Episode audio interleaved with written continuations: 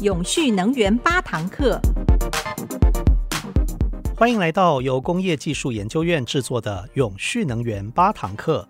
今天播出电的新势力。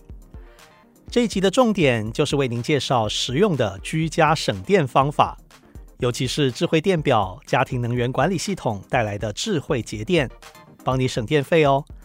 请听智慧家庭实验室的林祐齐创办人为你开课。各位朋友，大家好。我们今天要讲的题目是电的新势力。那这个题目主要就是说，呃，在现在台湾普遍开始缺电的时候，我们政府开始用智慧电表去，呃，让我们的电更加的数据化。然后我们怎么在家里怎么去用智慧的方式、联网的方式去做一些节电。这个是主要的今天课程的内容。好，那我现在先做一下自我介绍。我个人现在是智慧家庭实验室和智慧城市实验室的创办人。那这两个是线上的脸书线上的社群。好，那待会我会做一些简单的介绍。那我自己是格物智联股份有限公司的创办人，那也是高参大现在智慧旅宿的技术平台的首席顾问。之前主要就是一直做物联网的产业哈，从二零一零进入智慧家庭的产业，二零一六年我待在远传电信。呃，去规划智慧家电平台。二零一八年进入有线电视，规划智慧社区的服务。呃，二零一九年是进入台湾大哥大的电商部门。那二零二零年，我们有创造格物智联去做一些智慧家庭到智慧城市的 AIoT 解决方案的顾问。好，那我们就开始今天的课程。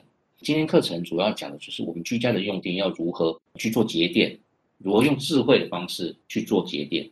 呃，我们先整理一下我们现在的思路，就是我们的居家生活要如何去做到智慧节电。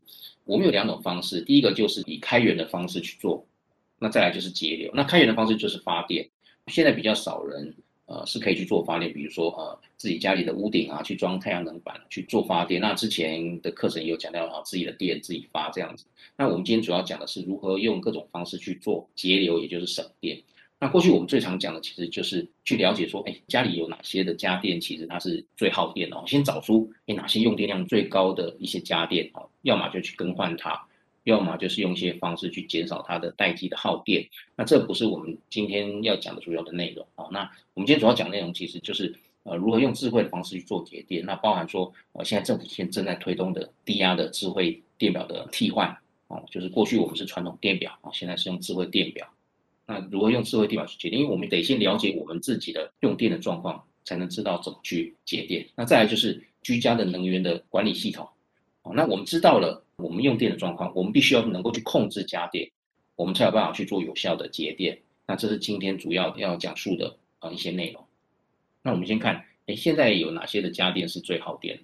啊，其实台电在二零一九年它有公布。瞬间用电量的一个十大家电的排行榜。那当然，瞬间的用电量只是它的消耗功率啊，比如说每一小时消耗功率，但是你还要乘以你每天使用的时数。我以这边的冷气机来说，它一小时的消耗功率是九百瓦哦，那每天用五小时，三十日，一度就是多少千瓦？除下一千就是一百三十五。那这个其实只是一个估算，给大家去做一个参考哦。大家可以看看自己家里的常用的电器，它的那个消耗功率。看它的耗电度数，多半的方式，我们现在要节电的方式，那你要么就是把旧的家电去换掉，因为电器它十年前的效率和现在的差别是很大。比如说过去的电冰箱可能一天要三度，但现在的节能冰箱一天只要一度，所以有一个比较好的方式，比如说你的冷气呀、啊，或者是电暖气啊，或者是电冰箱啊，都换成节能的家电，这是最直觉的方式可以节电。那再来就是呃很多不起眼的那些小家电啊，厨电、卫浴，甚至是。家里哦，如果你有 MOD 或者你有机上盒这些常常插的电的，它也是持续的一直在耗电。所以，比如说你你可以用你的排插，然后要睡觉或者是离开家的时候把它关起来，但这都还是很麻烦。所以我们待会也会讲到，我们可以用智慧插座哦，在离家的时候就把这些不起眼的这些小家电，它在待机的时候我们先把它关掉哦，这样其实也可以省到一些电。这些电。日积月累的话，其实每个都占了十几度、二十度一个月的话，那其实就是上百块、千块的那些电费。所以这个是比较传统的做法。那我们来现在，接下来我们看我们要如何做智慧的节电。接下来的会讲到是用智慧电表。哦，那智慧电表包含时间电价和节电的回馈金。好，那什么是智慧电表？哦，过去的电表其实就是那种机械式的电表。哦，那它逐渐演变成电子式的电表，最后就是智慧型的电表。那智慧型的电表跟机械式电表最大的差别就是，智慧型的电表它其实是联网的，它里面有联网的模组，好，所以过去你可能是两个月去抄表一次，你才知道你的电费是用的怎么样。那现在可能每六小时就可以结算一次电费。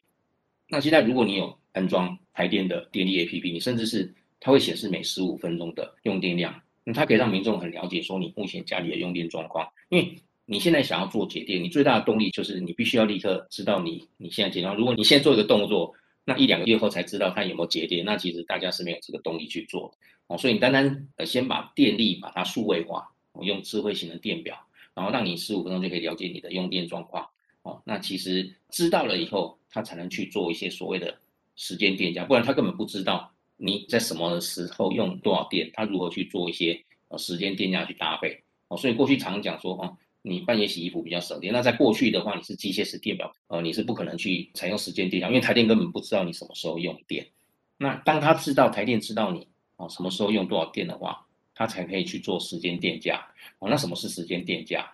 电费的计算其实是这样的，就是它有分夏日或非夏日。那夏日的话，其实就是呃六到九月，就是夏天会开冷气比较多的时间。哦，那非夏日就是。其他的月份，那电价很特别的是，它是用累积的。比如说，它前面两百四十度哦是一点六三块，那第二段呢，它其实就涨到二点一块。所以，当你用电的越多，其实电是涨得越多的哦。所以电费是这么算的。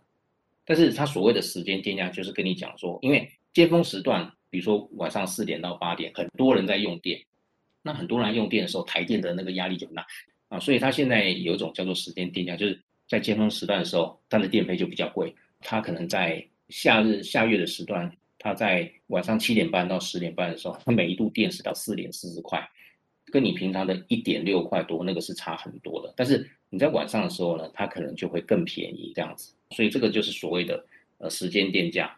但是你的前提一定要你要安装智慧电表，不然你是没办法去做时间电价的。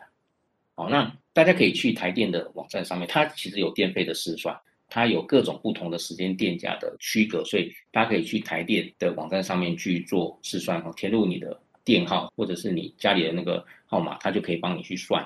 算了以后，你觉得诶，我可能用哪一个方案去做时间电价，费用会比较少。那尤其在一些营业的场所，那更是可以使用时间电价的方式去降低你营业的费用，这样这是时间电价的部分。台电为了因应台湾整个电力不足的情况下，它其实你现在节约省电啊，你还可以赚钱。那它的原理是什么？就是比如说现在全台湾有三百万人用户都已经用智慧电表，然后用呃所谓泰西亚的这个智慧国家的标准去做远端的控制，可以去控制冷气。那现在台电现在有所谓的节电的回馈金，那所谓的节电回馈金就是，比如说你跟台电去签一个合约。那台电会在要节电的时候，他去通知你，你把你家冷气的控制权交给台电。那它节电的方式有两种，一种就是它往上调温度，比如说你本来是调二十五度的，它帮你自动调到二十八度啊。另外一种是循环型的，比如说它帮你关十五分钟，然后开十五分钟，这样去做。好，那用这种方式呢，它就可以在尖峰时段的时候呢，去降低它整个。全国的这种用电量，那当采用的户数越多的话，它就可以在尖峰时段的时候去调控它的用电。那你这样帮国家节电的话，你有什么好处？它就会给你回馈，比如说你成功的帮他节电多少，它就给你多少的回馈金。所以以后呢，如果你参与这种节约用电的计划的话呢，你还可以去赚钱。不过这个目前是现在就是台电委托工研院在做的一个研究计划。那如果以后可以大量的实施的话，民众也可以参与国家的节约用电。好，那刚刚有讲到一个所谓 TAISYA 的国家标准。那什么是 TAISYA 国家标准？哦，就是我们刚讲的智慧电表，或者是你要去控制您家里的一些电器，比如说刚刚那个案子，如果是有台电，它要去控制你家的冷气，或者你自己要远端去控制你家里的冷气的话，它其实都是要通过一个标准的协议去做控制。那这个 TAISYA 的协议呢，啊，就是台湾目前已经通过国家标准局制定的 CNS 的国家标准。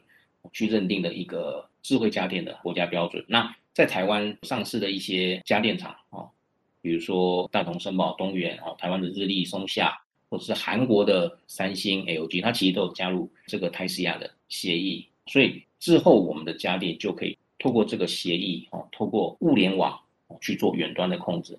接下来我们在思考说，当我们知道我们的用电以后呢，那现在重点就是我们怎么去控制家电？因为我们当我们知道用电的话，我们还是没有办法去控制家电，我们还是没有办法去节电嘛。所以我们现在之后的话，大家都会遇到哈，我们就是用这种 HEMS 的居家能源管理系统。那什么是居家能源管理系统？它其实是用几种方式去帮你做到节电啊，或者是你可以透过自动化的方式去控制你家里的用电。第一个就是。它先让你了解你家里的每个家电目前吃电的状况是如何，再来就是它用各种方式，用智慧插座哦，用红外线遥控器、智慧化的红外线遥控器，或者用物联网的这种呃联网家电方式去做控制家电，不然就是它搭配一些自动化的节电方式，我用时间去排程、地理位置，或者是跟感测器的联动方式去帮你做节电。接下来，讲师林祐齐举了国外的一套智慧能源监控系统为例子，说明它如何帮你的家中省电。这个是是国外的一套智慧能源的监控系统，它其实就是透过家里的总电源，嗯，然后它用感测的装置去阅读你整个家里的电流，然后因为每个家电啊，其实它就跟我们讲话的声音一样。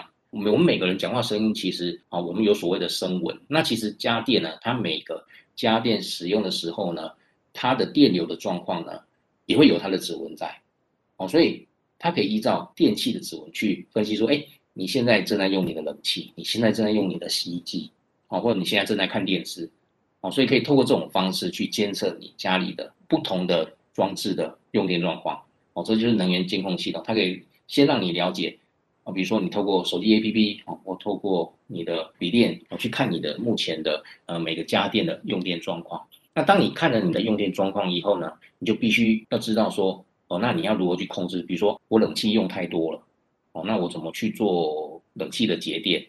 哦，那你要去控制智慧家电呢，其实有三种方式。第一个哈，就是我们刚刚讲的，透过 Type-C 协议哈，它物联网的方式去做设备的控制，就是你每一个家电，不管你看到洗衣机。哦，冷气、电冰箱、除湿机，哦，甚至咖啡机里面都有物联网的模组在里面，所以你可以透过远端去开、去关、去看现在这个家电的状况。哈，比如说洗衣机好了，它会通知你，我去把衣服拿出来，然后你就不会衣服放在那边会臭掉，这样，然后再再洗一次，又又浪费电。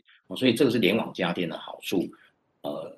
但是那个是一个理想状况，因为我们现在大部分的人家里其实家电都是没有联网。那我们现在怎么去做一些控制呢？现在的方式是用红外线控制，像大家现在家里像电视、冷气，或者是你的电视盒哦，你的音响，其实现在都有一些遥控器，红外线遥控器可以去用。所以现在就是用这种红外线的智慧遥控器。那它前端其实也是用红外线的控制是一样的，它只是学你家的遥控器的一些学码哦，红外线的码码库。然后它后面是可以用联网的方式出去，所以你也同样可以透过远端去做控制。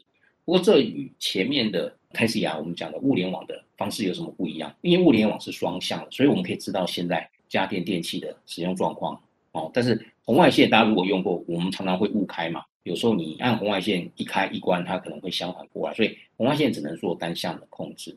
哦，那另外一种方式就是用所谓的智慧插座。去做控制，因为你的插座，不管是你墙壁插座，或者你再加装一个单插或排插上去的话的物联网的插座，这种你也可以透过联网去做远端的控制。那它如果接在电风扇上面，如果你是那种压下去不会跳起来那种机械式的按钮，我们就可以去透过控制插座的开关去打开电风扇或关掉电风扇，或者你有一些除湿机是支援停电来电复归的哦，这种也可以用智慧插座去做控制。这就是第三种的哦控制的方式哦。那除了这三种去控制家电的方式呢，其实我们可以用到一些家电自动化的部分哦，去做节电用电的安全的部分。比如说，我们可以去做定时排程啊，比如说，诶几点打开咖啡机哦，接下来几点去关灯？因为我们有时候常常会忘了去做某些事情，然后你你人走了，可能灯也忘记关，或家里常常冷气开了一整天也没关，所以你可以透过排程，如果你你是有很固定的行程的。你可以用时间的排程去确保你的家电或者一些空调、电灯是有关的。另外一种就是所谓的定位触发，就是，哎，我们可以设定家里所有的家电，哦，或者是我们刚讲有些待机啊，其实是一些吃电的元凶。那我们就可以在我们人出去的时候，它可以在系统 APP 上面设定，可以做定位，就当你人离开家里哦三百公尺、五百公尺的时候，我们家里所有的电都关起来，不会说我们出去玩，然后出三天，然后冷气都没关。啊，我自己是发生过这种事啊，出去一整天，结果那个冷气机都没关，其实蛮耗电哦。那现在我就是家里用这种系统。哦一出门就自动把所有的电就先关起来，包含待机的哦，你只要装这个插座就可以把它关起来。那等到你回家的时候，你也可以设定，哎，我快到家的时候，它透过定位触发，哦，再把它开起来。哦，或者第三种就是我们可以用侦测触发的方式。所谓侦测触发的方式，它就是跟感测器去做联动。